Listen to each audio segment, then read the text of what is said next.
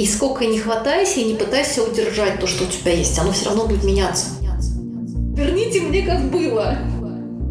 Получилось красиво, результат бонусом. Не получилось красиво, ну и что? Привет, меня зовут Оля, и это очередной выпуск подкаста «Познакомься, это я».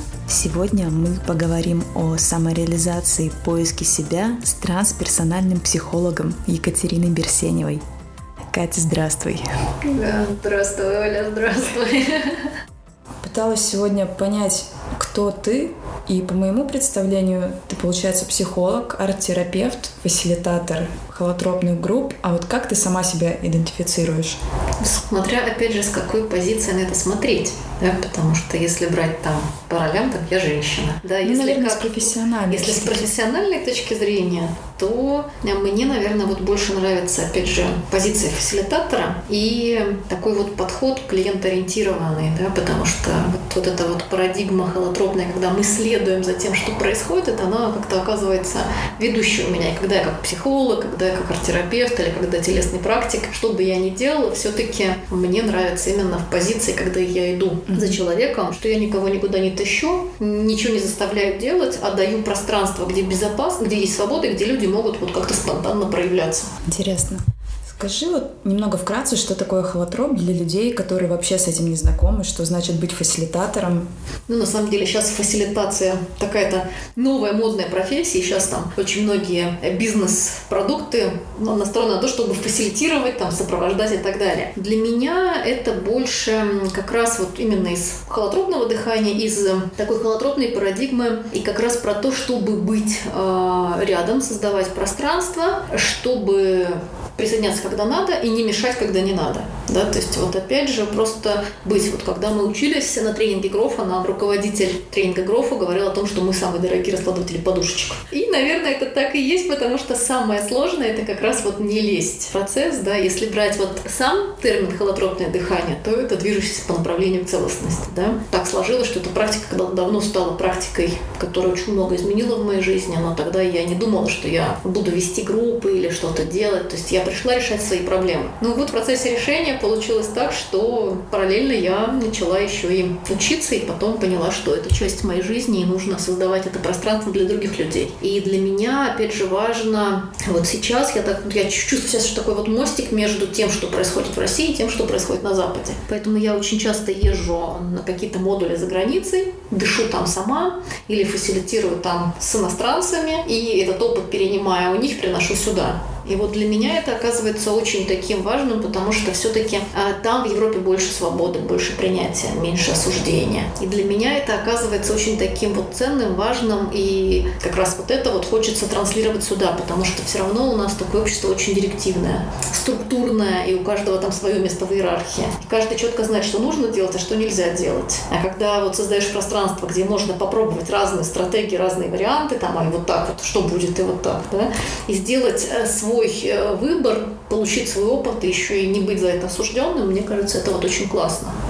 Ты считаешь себя самореализованным человеком? По моим ощущениям, да. Периодически, конечно, у меня бывают какие-то сомнения. Я так по утрам просыпаюсь, и мне кажется, что моя жизнь не имеет смысла, и надо заново искать какой-то смысл. Но чаще всего есть такое понимание, кто я, что я, зачем я живу, чего я хочу и, опять же, к чему я стремлюсь. Да, потому что, опять же, ну вот за счет того, что я очень много работаю с людьми, и вот этот проект, который мы ведем с холотропным дыханием, с самотерапией, а, с телеской, там, опять же, как психолог консультирую. И для меня это возможность, опять же, ну, быть в контакте с людьми и нести что-то в мир, что идет через меня, и что, то, что меняет других людей, опять же, насколько они готовы. Ну, если брать такой процесс про самореализацию, это же про то, чтобы реализовать свой потенциал, реализовать свои таланты, способности. Мне кажется, что я это все реализую, да, потому что, ну, вот я люблю рисовать, я рисую, я веду какие-то группы, там, правополушарное рисование, спонтанное жестовое рисование, там, мы мандалы рисуем или там что-то еще. Мне нравятся вот всякие практики про тело, поэтому я и сама часто устраиваю какие-то группы, и хожу куда-то. Но и опять же, очень часто мы работаем через тело и возвращаем себе контакт. А как это там ощущается, какие есть напряжения, чего хочется, да, и вот такой момент про то, чтобы быть в контакте со своим телом, вернуться к себе. Поэтому по моим ощущениям, наверное, все-таки на данный момент я ощущаю, что я реализована. Может быть, там, через две недели что-то опять изменится, и я пойму, что нужно куда-то что-то менять и куда-то по-другому жить. Но на данный момент, мне кажется, вот как-то оно все идет как надо, все идет по плану. И вот мы когда были в лесу, у меня было такое очень четкое ощущение, что я на своем месте. И, наверное, вот это то, что дает какую-то надежду, дает какое-то понимание каких-то таких глубинных смыслов, да, а куда дальше двигаться, а зачем я здесь, а что я могу дать этому миру. Для меня вот эти вещи оказываются важным, потому что, ну, я говорю, что вот у меня уже было таких несколько духовных кризисов, которые так в один прекрасный момент ставили жизнь э, с ног на голову, иначе надо было заново как-то осваиваться в том, что происходит, и искать какие-то для себя новые значения и как-то по-другому понимать э, то, что происходит. Ну, на данный момент, мне кажется, это очень удачно. Посмотрим, что будет дальше. А кризис он с чем был связан? Вот такой один из самых важных – это кризис 30 лет. И я прямо вот уже прошло больше 10 лет, и я очень четко помню, как э, я вот так в один момент проснулась утром и понимаю, что вот если я сейчас ничего в своей жизни не изменю, то она останется такой же. И вроде все классно, потому что у меня тогда была хорошая работа, она мне нравилась, она меня вдохновляла, у меня был молодой человек, то есть я много путешествовала. То есть вроде как, ну, живи и радуйся. Но я в какой-то момент поняла, что вот если я вот так оставлю, то как-то, наверное, наверное, через пять лет меня это не будет устраивать. И если я хочу что-то менять, то надо менять прямо вот сейчас. И вот это как раз та, та, та тема, про которую я говорю, про потерю смысла, что вроде вот все хорошо, вроде все есть, живи и радуйся, а какая-то есть пустота внутри, есть какая-то энергия перемен, и можно ну, на нее откликнуться, и пойти посмотреть что-то. И начинается тогда как раз такой вот поиск. Либо можно сделать вид, что этого нет, и оставить все как есть. И вот мне кажется, у людей очень часто возникает вот такой вот выбор, когда, а, ну вот очень часто к нам приходят люди, там очень часто приходят мужчины, которые там под 40, у них свой бизнес, у них там семья, взрослые дети, а радости нет. И, ну вот мне кажется, я, наверное, поймала этот момент у себя раньше, и вот тогда начала как раз очень много чего менять, и тоже у меня был такой достаточно непростой путь, потому что я начала с обычных психологических тренингов, и там про узнать себя, про всякие женские программы, про коммуникативные какие-то особенности. Но я поняла, что по большому счету оно все не работает. В моем случае это было про то, как приукрасить э, то, что есть, вместо того, чтобы разбираться с тем, что мешает. И э, вот тогда я из психологии меня как раз вынесла в эзотерику. И вот тогда как раз очень такой был явный сдвиг, потому что э, я попала там на всякие йоговские семинары, там йога, тантра, всякие танцы и так далее. И было очень интересно, что там можно чувствовать энергию, да, можно там что-то делать такое вот непривычное, как как-то очень интересно это ощущается. И каждый раз было, что и так можно, и вот так можно. А, но, опять же, в какой-то момент эта эзотерика, она, конечно, классная, она очень хорошо помогает выйти из матрицы. А, но это возможность выйти, ну, живем там в материальном мире, и э, все равно проблемы, которые есть в материальном мире, они не решаются. И рано или поздно в этот мир приходится возвращаться для того, чтобы все-таки там решить вопрос с деньгами, с реализацией, там, я не знаю, со своей профессией, там, с семьей и так далее. Для меня такой момент наступил как раз, когда я стала разбираться и поняла, что энергия энергия, а жизнь-то она вообще-то материальная, и надо как-то разбираться с тем, что есть. Ну и вот тогда как раз меня вынесло в холотропное дыхание, потом психологию, я начала учиться именно потому, что я понимала, что для меня вот это важно. И важно именно какие-то такие фундаментальные знания, на которые можно опереться, не какая-то там энергия, да, которая там, ну, кто-то видит, кто-то не видит, кто-то чувствует, кто-то знает, а именно вещи, которые там проверены наукой, которые чем-то доказаны, и и, ну, опять же, этим можно апеллировать. Уже есть какой-то результат, и, соответственно, на этот результат можно опираться. У тебя не было чувства страха перед этими переменами? Ну, было, конечно. Но как ты с этим я... справлялась? я уже очень давно поняла, что если мне страшно, значит, мне туда нужно. Потому что страх — это такая очень интересная штука. С одной стороны, он нас защищает и охраняет. И если брать какие-то такие э, древние вещи, то это страх, который нам помог выжить. Но жизнь же это не только про выживание. И есть вещи, которые остались вот, вот когда-то в прошлом там ситуация раз, раз, разрешилась так, что я туда не пошла, не сделала, страх меня в этом защитил. Но нельзя же вечно сидеть в этой коробочке. То есть из нее все равно рано или поздно нужно вылезать и преодолевать этот страх шагать в него и выходить. И тогда начинается какое-то вот развитие. В принципе, опять же, почему мне нравится вот опыт трансперсональный, телесный, потому что есть возможность выйти за пределы сознания. Потому что на уровне сознания у нас все вот эти вещи решены. То есть мы приняли решение, и мы помним про него, не помним, но мы живем в контексте вот этих вот решений.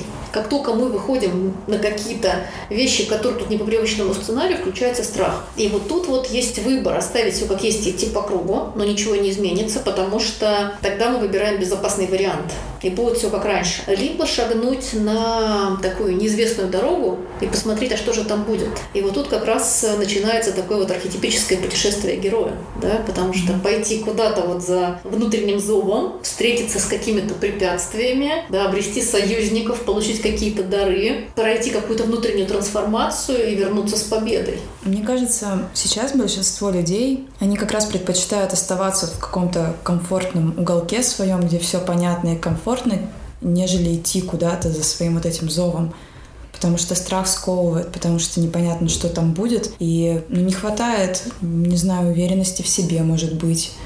Тут опять же вопрос, эм, поскольку мы живем в мире, который все равно постоянно развивается. И сколько не хватайся и не пытайся удержать то, что у тебя есть, оно все равно будет меняться. Это вот как э, смена времен года. Да, мы не можем, чтобы все время было лето, mm-hmm. да, или там все время была зима. Все равно оно сменяет. Одно время сменяет другое, и здесь то же самое. То есть перемены, они приходят, они неизбежны. И мы можем сколько угодно цепляться за то, что пусть оно будет как раньше, это привычно, это комфортно, тут мне безопасно, но рано или поздно оно все равно э, меняется само. И либо ты шагаешь и меняется это все вместе с тобой по внутренней готовности, либо тебя Вселенная заставляет меняться. Да? И тут вот такой, опять же, вот можно сделать делать параллели вот с, как раз эм, с матрицами Грофа, да, и вот с этой вот энергией про опыт рождения, где домик безопасный, мир о нас заботится, и все хорошо, и вроде как никуда не надо, но потом рано или поздно домик уже становится тесным, и нужно двигаться дальше, потому что все мы родились, и все равно мы перешли из одного состояния в другое. И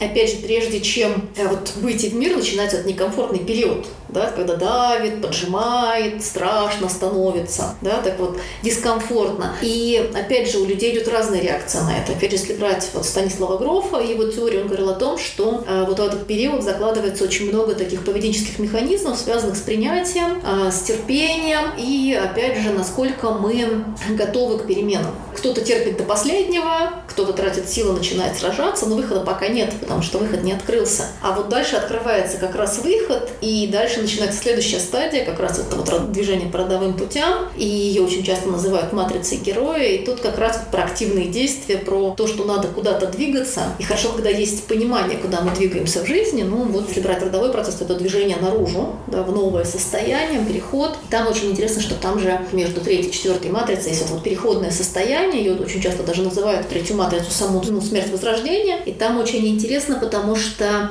вот этот переход, он очень такой непростой, потому что это очень страшно. И непонятно, чем этот переход закончится. Удачно он будет неудачно. Там жизнь идет или смерть. Да? И очень часто в этот момент кажется, что сил нет и невозможно двигаться дальше, что все закончилось, все пропало. И потом вдруг раз ты сдаешься, и неожиданно открываются новые пути, новые возможности. И как раз вот происходит это вот рождение, вот в это новое состояние, в новый мир. В опыте рождения, это рождение как раз, рождение человека, который да, приходит в мир, его мама встречает. А если брать вот так вот по жизни, то это переход новое состояние состояние завершения, да, что мы что-то делали, и мы его достигли этого состояния, и дальше нужно отдохнуть, и дальше начинается новый цикл.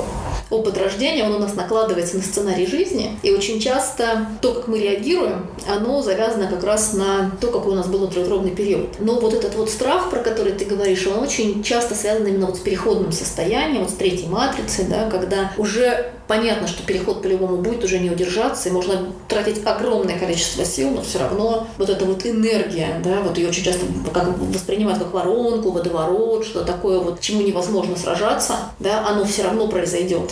Остается только сдаться и принять. Ну и опять же, можно это использовать в своих вот каких-то жизненных ситуациях, в своем опыте. Для меня, допустим, а, очень сложно всегда проживается в этой ситуации второй матрицы. Выхода нет, все плохо, вся жизнь боль, весь мир серый, как бы выхода нет, и надо что-то делать, а понимаешь, что бесполезно. И вот мне всегда вот в такие моменты очень хорошо помогает как раз знание, что дальше по-любому будет третья матрица, движение будет, выход откроется. И я вот последнее время уже прям себя настраиваю. Сейчас вторая матрица, надо подождать, надо наблюдать за тем, что происходит внутри, нужно в этом быть, надо отдаться состоянию. И вот я вот таким вот образом с собой договариваюсь, и оно работает. Потому что, ну, я, поскольку вот я обычно в третьей матрице живу, у меня очень много энергии, мне надо делать, да, то что вот сидеть и не делать для меня это адски сложно.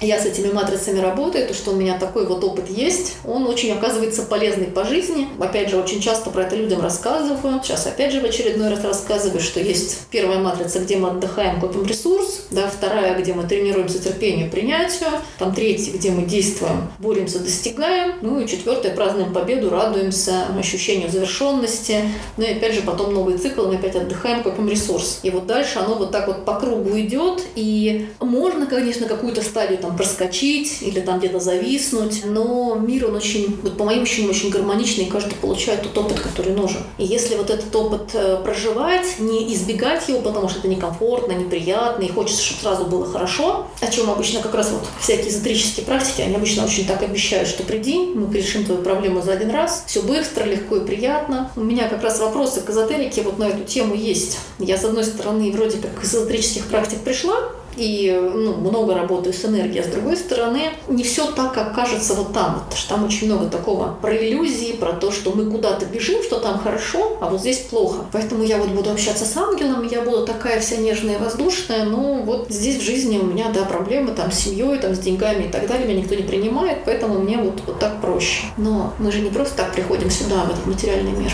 и решать проблемы надо здесь. И смотреть, как раз проживать вот это чувство боли, да, чувство злости, злости, чувство стыда и другие чувства, потому что помимо чувств, которые у нас принимаются социальные, принимаются там родственниками, друзьями, там радость, удовольствие, там, да, когда ты там в хорошем настроении, с тобой легко и приятно. И есть очень много других чувств, которые тоже есть у нас, и нужно как-то с ними работать. И если мы принимаем только позитивную сторону, то как с остальным-то? Оно же все равно есть. И как ты от этого не отказывайся, никуда не денешься.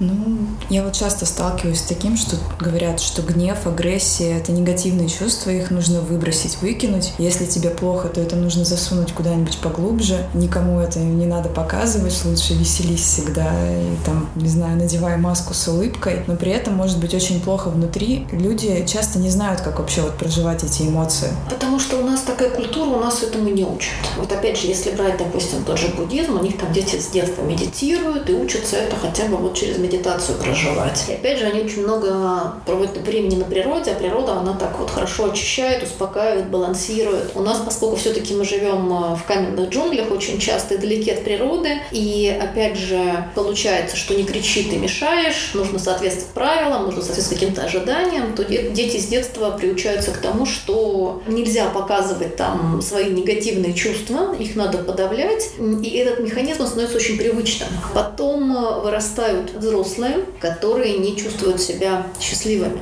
И поэтому как раз э, потом начинается поиск каких-то методов, каких-то способов э, терапии, там, психологов, каких-то других практик для того, чтобы найти для себя возможность понять, а что происходит в моей жизни, почему я ничего не чувствую, или почему у меня в жизни нет радости, или почему вокруг меня все серое, и я не хочу жить. И дальше начинается как раз э, какая-то работа, вот какой-то поиск, и люди перебирают, кто-то для себя находит там ту же эзотерию, кто-то находит к себе психолога, кто-то продолжает бесконечный поиск или сдается. То есть есть очень много вариантов. Мне, мне нравится сейчас вообще хорошо. Сейчас мы живем в мире, где он очень открытый, и много разных практик, разных методик, и можно для себя найти то, что актуально, то, что подходит именно тебе, потому что кому-то проще там через голову идти, кому-то через тело, у кого-то какой-то вообще свой путь, почему бы и да.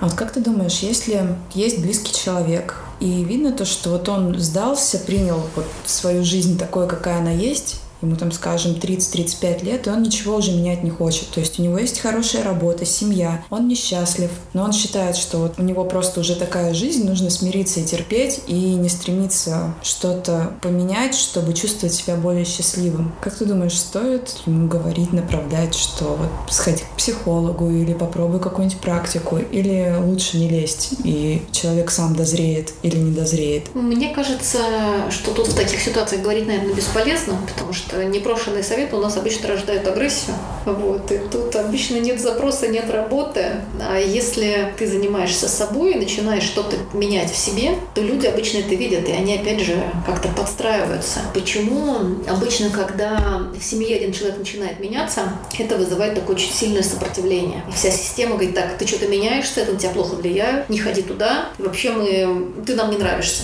И чаще всего это связано с тем, что когда один человек меняется, то есть им сложно манипулировать, он становится другим, у него там лучше с границами, он лучше понимает свои чувства, что ему нужно, какие у него потребности. Соответственно, у семьи меньше способов э, манипулировать уже таким человеком. Ну и опять же, соответственно, им надо как-то меняться, тратить на это время, ресурсы для того, чтобы вот эта вот система сохранилась. Поэтому вот семейная система, она изо всех сил будет пытаться сохранить свою стабильность и не меняться, потому что не меняться это как раз про какую-то стабильность и а, про то, что все просто и понятно. Тут опять новые какие-то факторы, и нужно опять тратить на это время, силы, энергию. И очень часто, ну, бывает, приходят люди, которые именно начинают какую-то терапию, или там приходят на семинары, или приходят ко мне как к психологу, они начинают что-то в себе менять, и перестают, они бросают, потому что, говорит, моему мужу это не понравилось. Или это моя семья возмущается. Мне друзья сказали, что что-то я как-то стала очень вредной, и это что-то им не нравится, и я сомневаюсь, нужно ли мне продолжать. То же самое с детьми. Я вот, когда училась на детского психолога, тоже говорят, что начинаешь работать с ребенком, ребенок начинает злиться, отстаивать свои границы, и приходят родители и возмущаются, что вы мне испортили ребенка. Он стал неудобным. Да-да-да, поэтому тут всегда есть э, палка о двух концах. С одной стороны, жизнь меняется, с другой стороны, это не всем нравится. И даже люди очень часто, поскольку у нас очень много подавленных каких-то эмоций, переживаний, состояний, как только мы начинаем с этим работать, сразу поднимается целый пласт. И иногда люди пугаются, боже, я только начала, тут столько, как с этим работать, что с этим делать, куда это? А можно это все обратно закрыть? Зря я все это расковырял. Верните мне, как было. Получается у кого-нибудь вернуть? Слушай, ну как-то получается все-таки потом э, понять плюсы того, что происходит. То есть делаем, опять же, э, что, что было, что стало, что изменилось. И смотрим, что на самом деле стало лучше. Просто вот то, что продолжается, да, и то, что лезут какие-то там чувства, переживания, с которыми не всегда понятно, что делать, да, и, соответственно, страшно, что оно никогда не закончится. Но, опять же, все рано или поздно заканчивается, опять же, поднимается только тот материал, с чем, с чем человек готов работать. Понятно, что чем глубже идет терапия, тем более такие проблемные вещи поднимаются, но это говорит о том, что человек готов уже с этим работать. И не просто работать на ресурсы, на то, чтобы чувствовать себя хорошо, но еще и разбирать и исцелять какие-то вещи, которые болят где-то глубоко внутри. Потому что у каждого из нас очень много каких-то травм там, про детство, про то, что недолюбили, кто-то обидел. Опять же, есть вот эти вот перинатальные истории. И вот и детство, и перинатальные истории, там иногда и трансперсональные вещи, они все равно влияют на нашу жизнь. И мы притягиваем к себе какие-то ситуации, каких-то каких-то людей, которые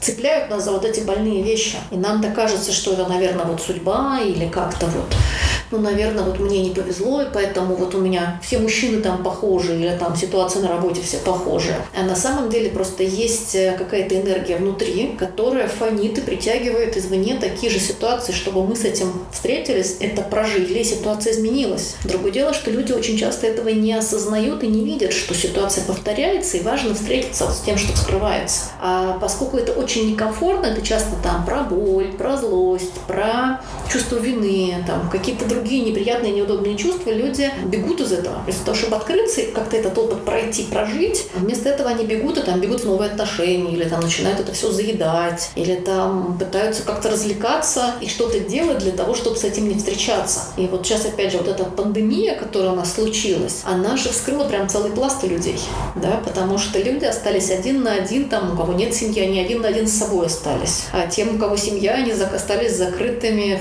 одной там квартире с семьей, там, с детьми или там со своим партнером. И выяснилось, что партнер вообще не такой человек, которого в себе придумал и видишь там вечером.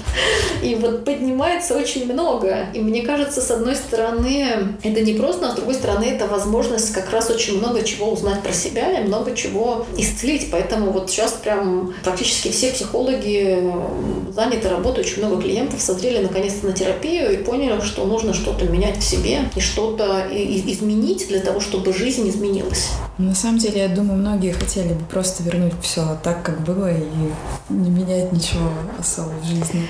Э, ну, это как вот я уже говорила про то, что хотим мы, не хотим, жизнь меняется. Да? И вопрос в том, что есть процесс развития, процесс эволюции, да, и нужно э, постоянно развиваться и не цепляться за старое. Потому что если мы не отпускаем старое, мы тратим на это очень много сил, и новое не приходит. Опять же, если брать очень много традиционных культур, все вот это было завязано на ритуалы. Были ритуалы перехода практически под все события. Рождался ребенок, был ритуал, когда вот ребенок из плода становится человеком, и женщина, допустим, из родственничества становилась матерью. Были ритуалы, и это праздновалось. Да, и потом, опять же, ну, вот для женщин там делали ритуал пеленания там, и так далее, то есть закрытие родов. Были ритуалы, когда ребенок рос, тоже был переход, когда он там от младенчика становился отроком, да, потом он из отрока становился там мужчиной или женщиной, и, соответственно, были определенные празднества, определенные ритуалы, которые отмечали эти события. Были ритуалы там про свадьбу, про, опять же, смерть близкого. И это все было направлено на то, чтобы человек э, простился с тем, что уходит, и перешел в новое состояние. Другое дело, что поскольку мы сейчас очень далеко от природы и далеко от каких-то культурных вещей, у нас очень часто нет вот этого понимания, что нужно сделать, чтобы завершилось. Поэтому очень часто, там, когда умирает близкий человек, мы не знаем, что делать. И как запустить этот вот естественный механизм горевания, да, для того, чтобы вот эта работа горя прошла, и процесс завершился, запустился, завершился, и дальше, опять же, перейти в новое состояние, пустить человека. И поэтому нужна помощь психолога. И, наверное, вот сейчас это ну, очень актуально, потому что, опять же, вот то, что мы сейчас происходим с пандемией, один мир умер, да, и рождается новый мир, и кто-то изо всех сил пытается верните мне как было, сделайте, как оно вот должно быть, как я хочу, но оно так не будет, потому что мир вот уже изменился. И остается как раз отпустить то, что было, посмотреть, что можно взять в новый мир, на что можно опереться, и какие открываются возможности, и подтащить на это ресурсы, потому что в любом случае, раз перемена идет, значит, это нужно, и есть возможность это завершить гармонично.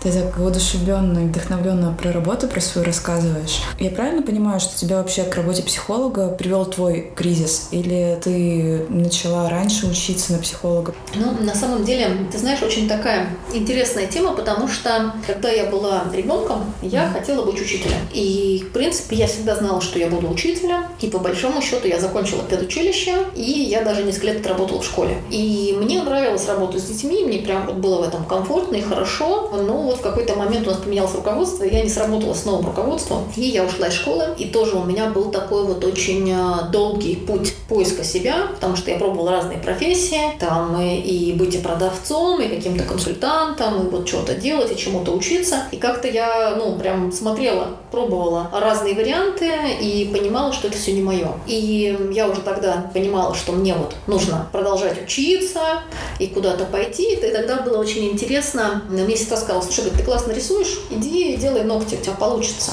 Да, и я пошла, отучилась на мастера по маникюру. И в самом деле, то есть у меня прям прекрасно получилось. Я шикарно работала с людьми, мне это очень нравилось. Причем я очень быстро как-то для себя поняла, что ну, мне определенно, мне комфортно работать с определенными людьми, то есть не со всеми. И, соответственно, у меня уже вот была своя клиентская база, и у меня было достаточно много свободы, то есть я брала кого хотела, когда хотела, и мне было в этом комфортно. И тогда же я пошла, причем я понимала, что надо идти учиться дальше. Я подала документы на психолога в институт, сдала все экзамены. Ну вот, и тут приходит у меня клиентка и говорит, Катя, зачем тебе эти рога и копыта? Какой там психолог? Пойдем к нам, будешь экономистом, точно будешь э, с куском хлеба. Я так подумала, думаю, ну люди вот предлагают, наверное, для чего-то это надо. И я забрала документы с одного института, отдала их в другой, причем а, мне же помогли, мне же сделали справки о том, что я вот там а, работаю помощником бухгалтера, поэтому вот я могу пойти на сокращенную программу обучения и так далее. Ну вот на втором курсе института я поняла, что что экономист из меня будет не очень. Да, потому что я поняла, что я путаю цифры, э, вот, и вообще как-то не очень мне это все нравится. И, но я поняла, что надо, ну, ну всего 4 года надо учить, что-то два уже отучилась, но тут осталось-то. Я решила, что ради бумажки надо это домучить. И по итогу вот я закончила, получила диплом в 2009 году, и он мне ни разу не пригодился, так лежит на полочке. Вот. Э, и, соответственно, вот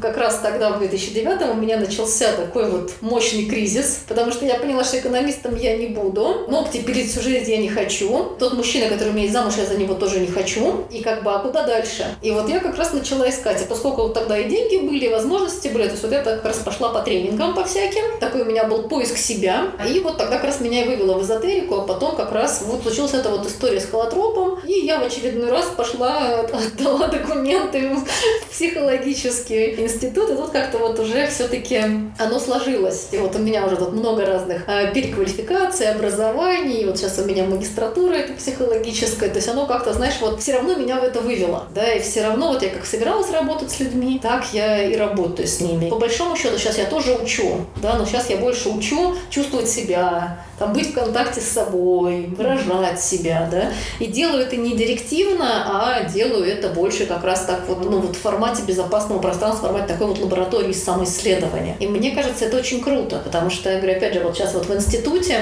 у нас мне надо было сделать программу по правополушарному рисованию, мы эту программу сделали, но я поняла, что работать, допустим, я по этой программе не буду, потому что, да, там она соответствует там всем федеральным стандартам, все там правильно и так далее, но мы из программы, которая развивает спонтанность, качество креативности, там какое-то нестандартное видение там, и проявление, вот как человек хочет, сделали систему, которая идет на какую-то оценку. И мы что-то там оцениваем. Потому что так положено по ГОСу, и мы формируем определенные навыки. Ну вот, я говорю, я, конечно, для оценки сделала, но я поняла, что использовать по жизни я ее не буду, потому что все-таки цели-то у меня другие, чтобы люди не боялись экспериментировать, не, не ждали, что их там оценят, не боялись того, что у них не получится, да, а все-таки для меня творчество это про то, чтобы выражать то, что есть внутри. Неважно, красиво это, некрасиво, как получится. Важно то, что я чувствую, как это проявляется. Получилось красиво, результат бонусом. Не получилось красиво, ну и что? Нужно пробовать дальше. Ну вот, вот для меня вот это вот оказывается важнее. А уж как оно? Ну вот ставить за это там зачет, не зачет, или там пятерку, не пятерку, ну а смысл? Ну не знаю. Поэтому есть у меня, конечно, вопросы к нашему образованию.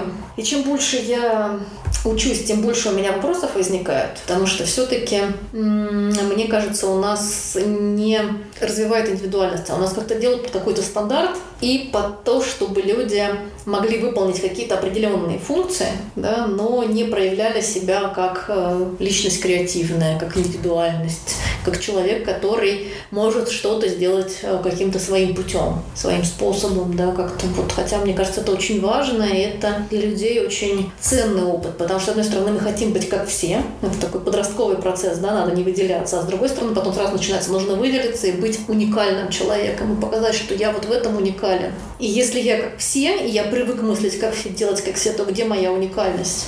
Ну, наверное, если все люди будут уникальны, ими будет очень сложно управлять, и поэтому это неудобно, опять же. Ну, это понятно, что с точки зрения, наверное, вот э, как любой системы, это не очень хорошо, но как раз, мне кажется, это является такой частью духовного кризиса и поиска, да, когда в какой-то момент ты понимаешь, что э, дороги, которые протоптаны, они уже неинтересны, и хочется вот пойти какой-то своей, какой-то новой, шагнуть куда-то в неизведанное, и, может быть, еще дороги нет, а ты уже шагаешь дальше, она прям под ногами идет. Потому что, ну вот в нашем случае оно именно так и было. Да, то, что мы когда начинали все это делать вот с холотропным дыханием, там, с творческими какими-то процессами, мы не знали, что из этого получится. И оно тоже вот так вот развивалось, и просто мы делали шаг вперед и смотрели, что будет дальше.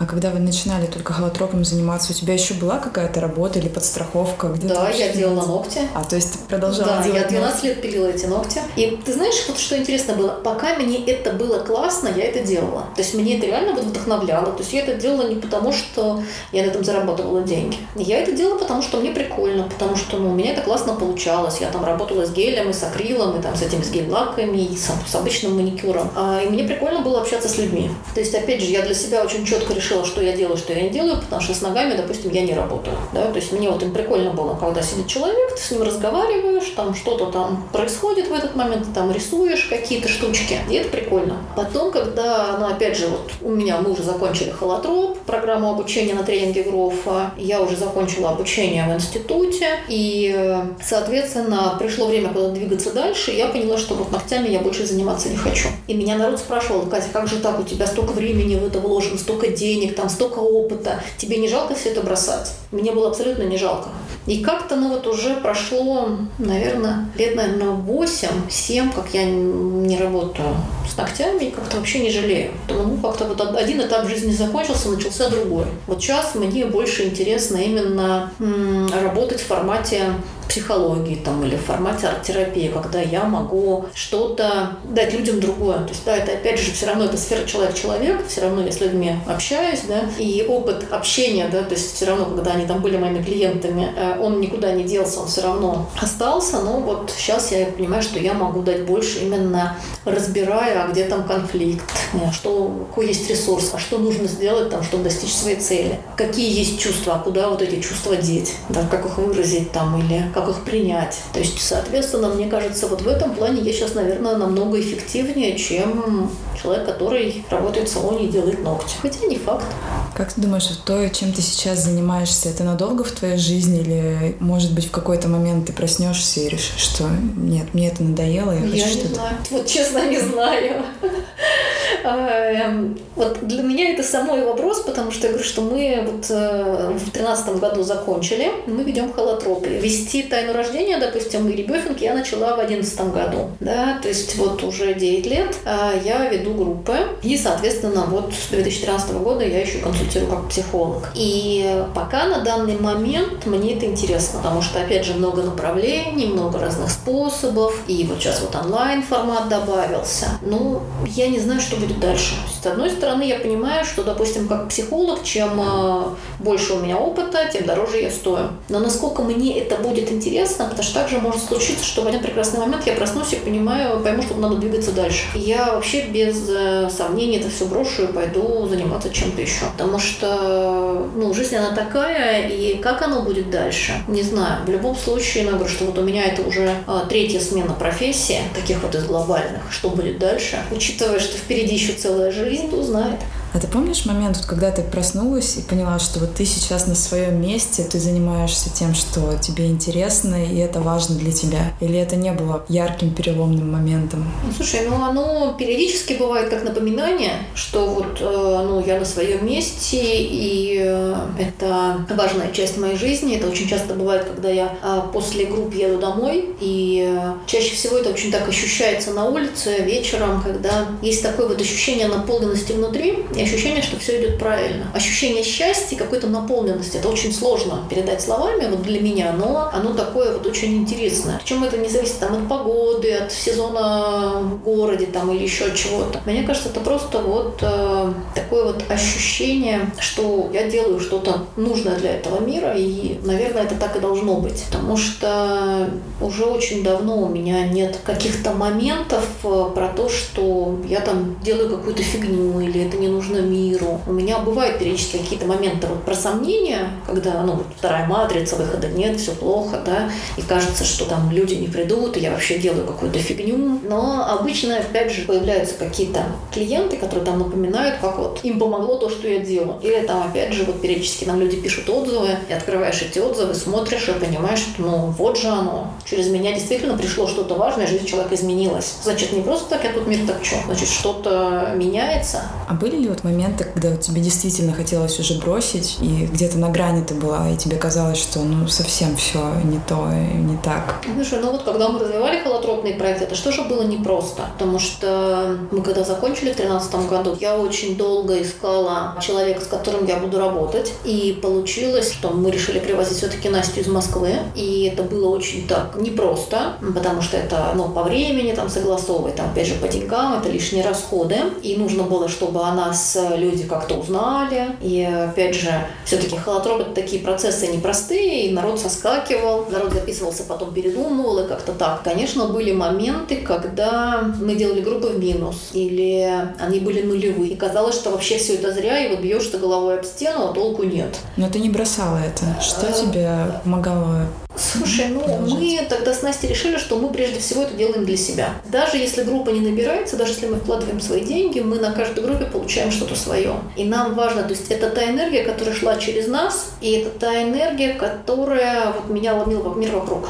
Поэтому мы просто не могли это не делать. Вот, допустим, я сама ездила на холотроп в Австрию в прошлом году, и вот тогда я поняла, допустим, что я могу вести группу, а могу не вести. То есть, в принципе, вот если я хочу ехать в Италию, я там могу мыть посуду, там убирать дома и так далее. Если надо, я могу это делать, не вопрос. Вот до этого у меня было ощущение, что я могу только вот вести группы и все, потому что это идет через меня. Вот сейчас появился какой-то такой э, люфт, и появилось больше свободы, и, соответственно, больше выбора, и как бы уже, наверное, меньше напряжения связанного с этим. Поэтому как-то оно стало вот по-другому. Что из этого будет дальше, мне самой интересно. Из тех, с кем мы учились, очень мало кто остался работать. В принципе, вот если посмотреть, в России чуть больше 100 человек имеют сертификаты, и хорошо, если человек 20 работает. Поэтому это, конечно, очень печально, потому что если брать холотропное дыхание, то очень много людей, которые вообще не знают, что это такое, но они его ведут, и очень мало кто знает, как это должно быть.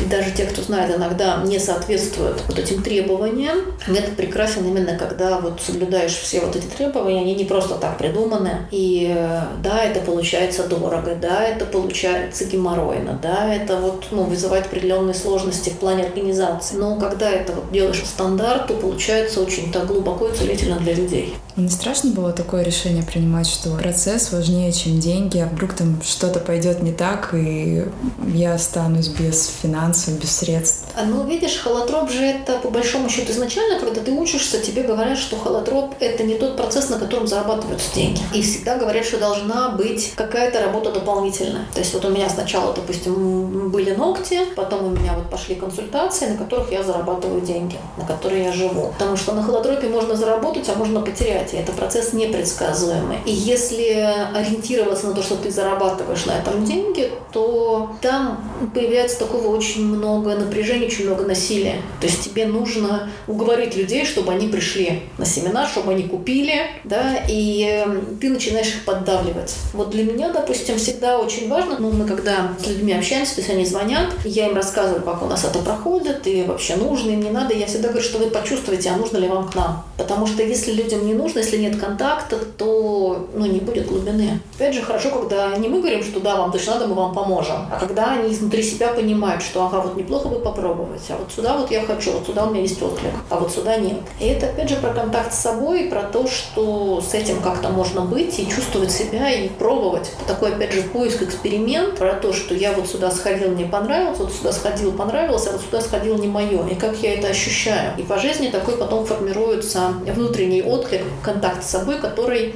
помогает ориентироваться вообще про события в жизни. Надо мне туда или нет. Очень часто люди пугает выбор, но если мы возвращаемся к себе и начинаем слушать себя, как раз проще выбирать потом по жизни. Очень редко кто-то из организаторов дают на самом деле такую возможность выбора, и все говорят, идите к нам, у нас будет классно, вы решите все свои проблемы. Понятно, что любая психотерапия, там и тот же холотроп, он не дает каких-то результатов, потому что это зависит не только от нас, а от работы, от того, насколько клиент готов, да, и насколько мы со своим опытом готовы в этом сопроводить. То есть там всегда совместная работа, и тогда уже э, можно оценивать результат, насколько это эффективно. Допустим, я сегодня шла к тебе, и мы разговаривали с девочкой, которая у меня периодически занимается продвижением. И она мне говорит тоже, Катя, понимаешь, вот если бы ты продавала, что вот сейчас вот, вот вы хотите выйти замуж, вот приходите ко мне, и после этого выйти замуж. Говорит, у тебя говорит, людей было очень много. Я говорю, ну ты же понимаешь, что они придут на холотроп, не факт, что они замуж выйдут, и не факт, что они после этого захотят.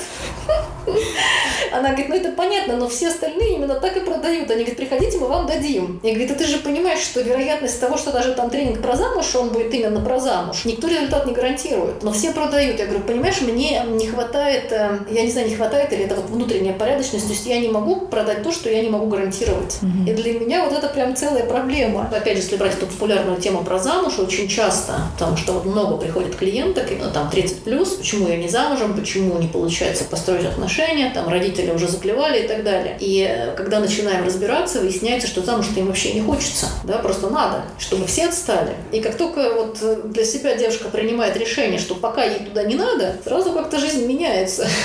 А перед этим она прошла 100-500 тренингов про то, как выйти замуж и стать любовницей там на миллион. А какие у тебя чувства вызывают люди, которые вот обещают, что придите к нам за два дня там семинара того же холотропа, мы решим все ваши проблемы. Тебя это злит или... Слушай, ну сейчас или я, допустим, как бы вот, ну, в принятии. Потому что я понимаю, что раз люди покупают, значит, им такой опыт нужен. Есть спрос, есть предложение. И опыт – это тот учитель, который берет дорого, но учит очень быстро. Поэтому иногда имеет смысл вот пойти, посмотреть и понять, да, вот это мне не подходит. Или послушать себя и понять сразу, мне туда не надо. Я раньше, опять же, думала про то, что там психолог, нужно иметь там кучу там дипломов, и там вот тогда он будет классный. Но вот опять же, в очередной раз пойдя учиться и посмотрев, чему у нас учат на магистратуре, как это дают, и какие приходят люди, я понимаю, что иногда знания не дают внутренней проработки, внутреннего опыта. И важно помимо образования, потому что образование это все равно какая-то база, да, но важно все-таки, чтобы человек еще работал над собой. И важно, чтобы человек что-то внутри себя менял, и тогда, соответственно, он может похожие процессы сопроводить у людей. Когда я училась на клинического перинатального психолога, мы разговаривали с Добряковым, и Игорь Валерьевич говорил как раз тогда про то, что ты можешь собрать роды, если у тебя нет детей. Я считаю, что если этого опыта не было, то не надо соваться, потому что непонятно, как это будет. Ты не знаешь на собственном опыте, как. И, соответственно, вот я, допустим, травматик, у меня шикарно получается работать с травмой. Да? Почему? Потому что я это все на собственной шкуре прошла. Я плюс-минус понимаю, что там может быть. Я знаю это в теории, потому что я прочитала там кучу литературы, прошла кучу тренингов, но также я знаю, как это на собственном опыте. Плюс-минус там не точно, но я хотя бы знаю, что там может быть и что в той или иной ситуации человеку может понадобиться. Мне кажется, этот опыт, он очень сильно помогает. Э, кто-то считает, что достаточно теории, но я вот считаю, нужна какая-то практика. И я опять же с этим столкнулась, когда мы вот учились детскому гештальту. Люди не знали, как работать со злостью, там, как работать с внутренними переживаниями. И как раз тогда на занятиях всех вскрыла, и народ пошел в терапию. Очень часто, да, люди приходят к психологу, а психолог не готов с этим работать, потому что у него свои нерешенные проблемы. И да, он в теории там знает, как бы, как этот идет процесс, там, что там будет, как это все, но у него нет этого опыта, и он не может помочь. Как он может сопроводить злость, если он пугается, когда вы начинаете злиться, что делать?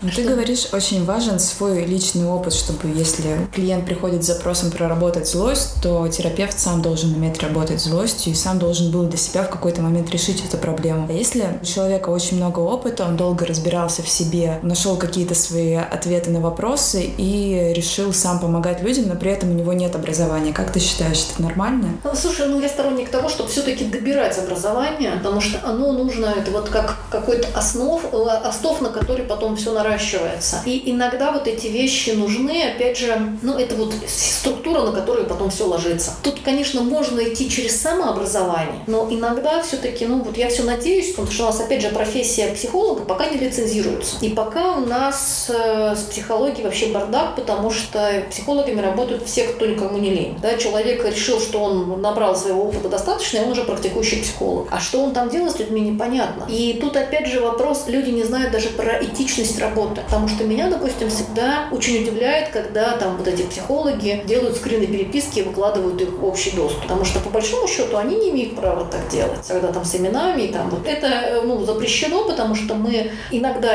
можем что-то выкладывать, но это только с разрешения клиентов, но чаще всего, опять же, меняется там имя, и как-то, опять же, немножко там меняется история. Ну, либо клиент там вкладывает свою обратную связь, либо, опять же, бывают какие-то истории, которые снимаются для закрытого доступа, для там супервизии. Но если если люди не учились этому, откуда они это знают? Я все-таки сторонник того, чтобы люди, которые ведут какие-то консультации, какую-то психотерапию или психокоррекцию, они все-таки получали какую-то базу. Ну, скоро говорят, что будут делать какую-то аккредитацию и лицензирование этой области. Потому что сейчас за три месяца можно стать психологом онлайн. Интересно. Угу. У меня осталось последние несколько вопросов. Что тебя вдохновляет в твоей работе? Ну, наверное, меня почти все вдохновляет. А если так конкретнее? Ну, хотя бы там два-три угу. Пункта. Вдохновляет меня, конечно же, перемены. То, как вот люди меняются, то, как они вот шагают куда-то в неизвестное, и что-то меняется. И вот эти вот трансформации, которые происходят в процессе, они вот всегда феноменальны. Особенно вот в процессе холотропного дыхания, там же достаточно быстро все происходит. И там как-то все происходит, вот минуя интеллектуальное ожидание. Да, вот никогда не знаешь, что будет. И для меня вот этот процесс, вот я этому учусь в жизни, да, про то, чтобы доверять и просто быть. Не пытаться контролировать, не пытаться что-то придумывать, а просто быть. И если нужно присоединяться, не нужно просто оставаться с собой и наблюдать. Вот оно оказывается очень таким гармоничным. Если я этому научусь в жизни, я, наверное, просплюсь. Пока мне до этого еще далеко, потому что все равно начинается вот эта вот важность к результату, да, там какие-то проблемы захватывают, и начинается вот выпадение из момента сейчас. Поэтому как-то вот мне нравится наблюдать, когда ты рассказываешь о работе, тебе сразу так глаза вспыхивают, сияют, прям чувствуется вдохновение, энергия.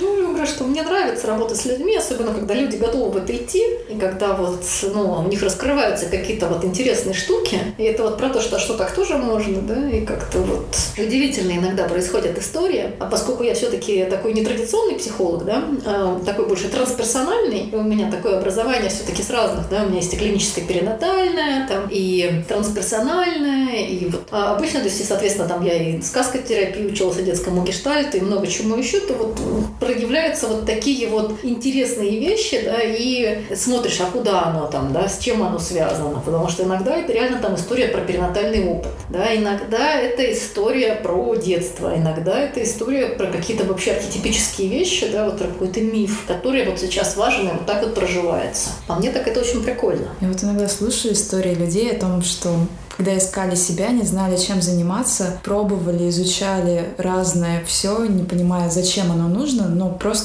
хотелось. И потом спустя время это все как будто складывается в один пазл. Вот у тебя, мне кажется, тоже такое же есть. Слушай, я думаю, что оно так и есть, да, потому что я говорю, что я никогда не думала, что я буду этим заниматься. У меня даже в планах не было что вот я там буду психологом, или там буду помогать людям, или там вести холотропные группы. Как-то я не очень с людьми контактировала, то есть как-то, знаешь, как-то по большому счету я больших групп людей боялась и не думала, что я буду с ними работать там, или буду там какие-то там онлайн-группы делать, интервью давать там, или что-то. Просто в какой-то момент вот оно так сложилось, и как-то тоже, да, вот ощущение, а, то есть меня вот часто спрашивают, Катя, как ты там нашла предназначение? Вот по моим ощущениям, что оно просто нашло меня само. И просто я вот в это шагнула в поиске себя, а потом как-то вот все там ненужное ушло, и проявились вещи какие-то, ну вот как очень важные. Я не знаю, то есть вот даже не могу сказать, э, что конкретно, да, сложилось, э, но мне кажется, опять же, что это все случилось раньше, как раз когда вот у меня случился кризис, начался поиск, и я начала искать, и перебирая там какие-то варианты, я поняла, что вот это мне подходит, не подходит. Да, и вот появилась у меня вот это рейки, потом там появились люди,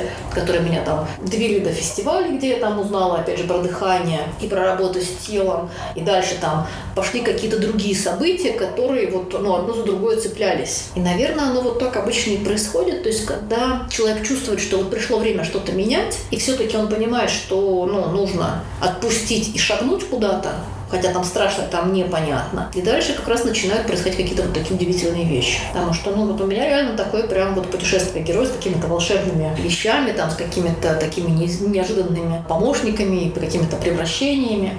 Очень так удивительно. Поэтому, если чувствуется, что нужно перемен в жизни, то имеет смысл просто в это шагать. Несмотря на то, что страшно, несмотря на то, что кажется, что сейчас все изменится, обратно будет не вернуть. Ну, потому что привычная жизнь, она такая, какая она есть, она же не изменится. А тут есть шанс что-то изменить что-то сделать по-другому. И хорошо, когда перемены не пугают, а вдохновляют. Я сама периодически тоже чего-то боюсь, и есть вещи, которые меня очень сильно пугают. Опять же, наверное, имеет смысл смотреть, что пугает и что мешает. Да? Потому что, ну вот у меня, допустим, есть мечта уехать в Италию. И я вот уже очень много лет это пытаюсь сделать, но я понимаю, что есть страх, который мне не дает это сделать. И вот сейчас я, ну, когда я поняла, что этот страх, то есть я стала смотреть, а что мне надо сделать да, для того, чтобы уехать. Потому что вот у меня, допустим, был вариант выйти замуж за любимого человека, но я сделала все, чтобы за него не выйти. И я в какой-то момент, опять же, в процессе терапии поняла, а, что для меня эта тема как раз про то, что я боюсь быть в отношениях. То я вот туда уеду, выйду замуж, и дальше я буду от него зависеть, потому что у меня ни языка,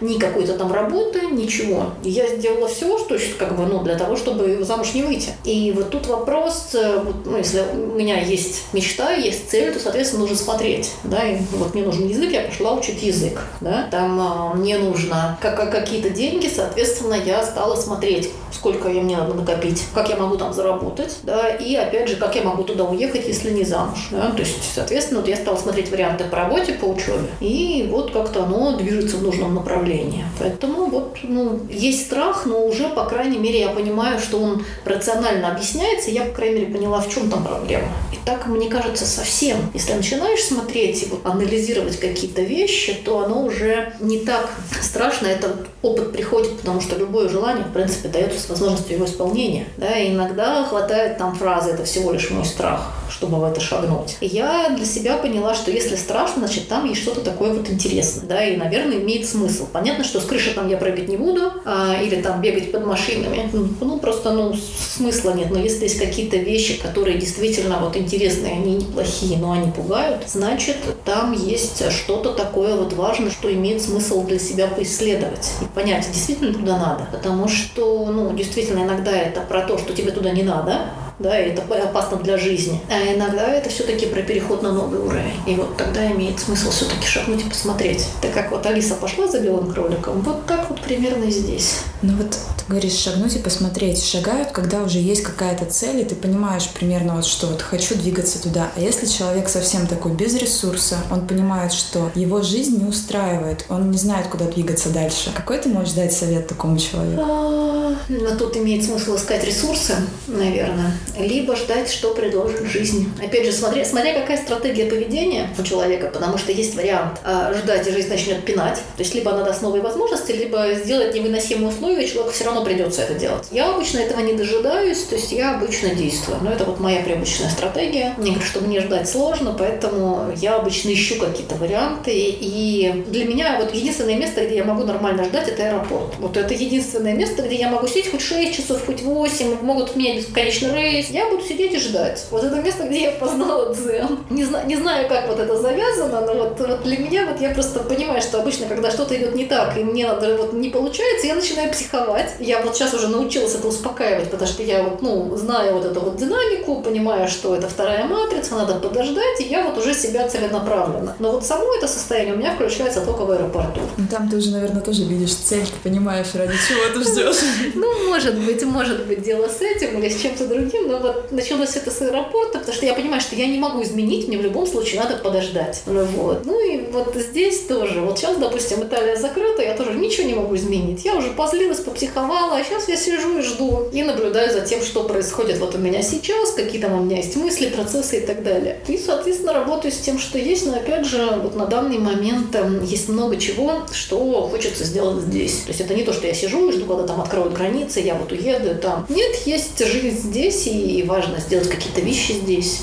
Посмотрим, что из этого получится. Это же интересно. Мне кажется, вообще, когда я начала вот заниматься такими практиками, там вот холотроп, там йога какие-то там, медитация, там, да, какой-то вот такой интересный опыт, а жить стало гораздо интереснее. Потому что, ну, действительно, вот я смотрю, очень интересно жить. Что принесет новый день, какие придут люди, что люди расскажут, что такого произойдет. И, ну, перестаешь э, ждать каких-то стандартных действий. То есть интересно вообще, как это будет. У меня становится меньше попыток контролировать это все, потому что понятно, что классно, когда ты все контролируешь, и все ты понимаешь, что вот у тебя сейчас вот это, вот это, вот это, и там дальше вот это, но это скучно же. И вот появляется какая-то спонтанность, какая-то неожиданность, какой-то эксперимент. И вот тут как раз очень интересно, а что из всего этого будет. Мне вот интересно посмотреть, что у меня там получится с той же Италией. Получится это, не получится. Опять же, я даю себе возможность и понимаю, что, может быть, я туда уеду, мое желание исполнится, и мне не понравится. Но, по крайней мере, у меня будет стоять галочка, что я это воплотила. Да? И, то есть я всегда могу вернуться, продолжить, либо начать заново. Но вот на данный момент мне важно просто завершить эту ситуацию и как-то посмотреть, что из этого выйдет. И в жизни много вот таких вещей. На самом деле, вот мы говорили про переход, про вот практики завершения.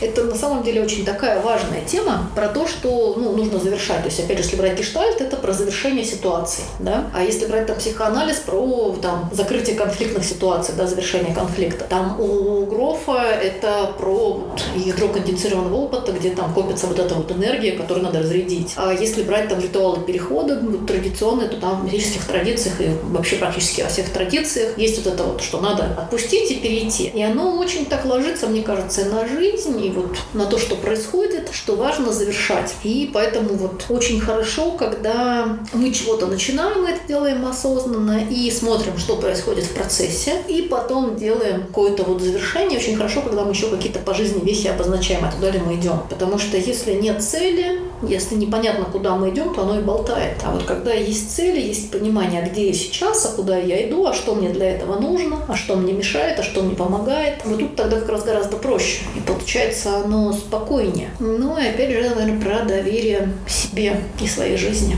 И тому потоку, который нас вот по этой жизни несет. Очень крутая фраза про доверие. Наверное, очень важная для меня самой. У меня закончились вопросы.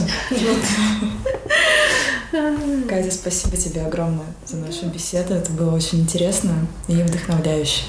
Тебе спасибо, что спрашивал, что пригласил. Это так интересно. Я все-таки вот говорила про завершение. И, наверное, в завершение можно было бы предложить такую практику, которую я очень часто даю на группах. Да? Это почувствовать энергию в себе и посмотреть, и закрыть глаза, и просто перенести внимание в себя, и побыть с собой, посмотреть, а что сейчас есть. Да какое сейчас тело, какие есть эмоции, эмоции, какие есть мысли, насколько вот э, ощущение того, что происходит сейчас, оно в теле есть. Потому что у нас всегда что-то происходит, мы с этим обычно не в контакте. Да, и кажется, что ничего не происходит, ничего не меняется, всегда что-то происходит. Но на разных уровнях. И вопрос, когда мы, опять же, сонастраиваемся с телом, дыханием, наблюдаем свои мысли, наблюдаем свои чувства, это возможность побыть в моменте сейчас. И вот это такой вот важный опыт про то, чтобы просто быть. Да, ничего не пытаться делать, не куда-то там бежать, что-то там анализировать, а просто наблюдать за тем, что что вот происходит сейчас. И вот в завершение, ну, мне кажется, тоже такая вот прекрасная практика, поскольку я больше практик, чем теоретик. И как-то вот у меня все-таки задача делиться инструментами, которые работают. Не просто рассказывать, а все-таки показывать какие-то вещи, почему мы там постоянно на группах даем какие-то практики, там, как сделать коллаж, как нарисовать мандалу, да, как там что-то выразить через тело, или там, что еще можно сделать для того, чтобы себя ощутить лучше, как можно изменить свое состояние, как можно с собой договариваться, договариваться. И что делать, чтобы там э, отпустило. А, вот. И, соответственно, вот это одна из таких простых практик, которую вот я регулярно предлагаю делать людям,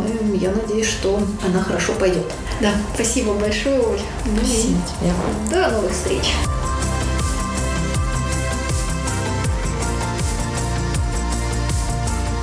Говорят мне, что я волшебный единорог, мне надо в себя верить. В магию. И в чем проблема? Я учусь верить в себя. Прекрасно.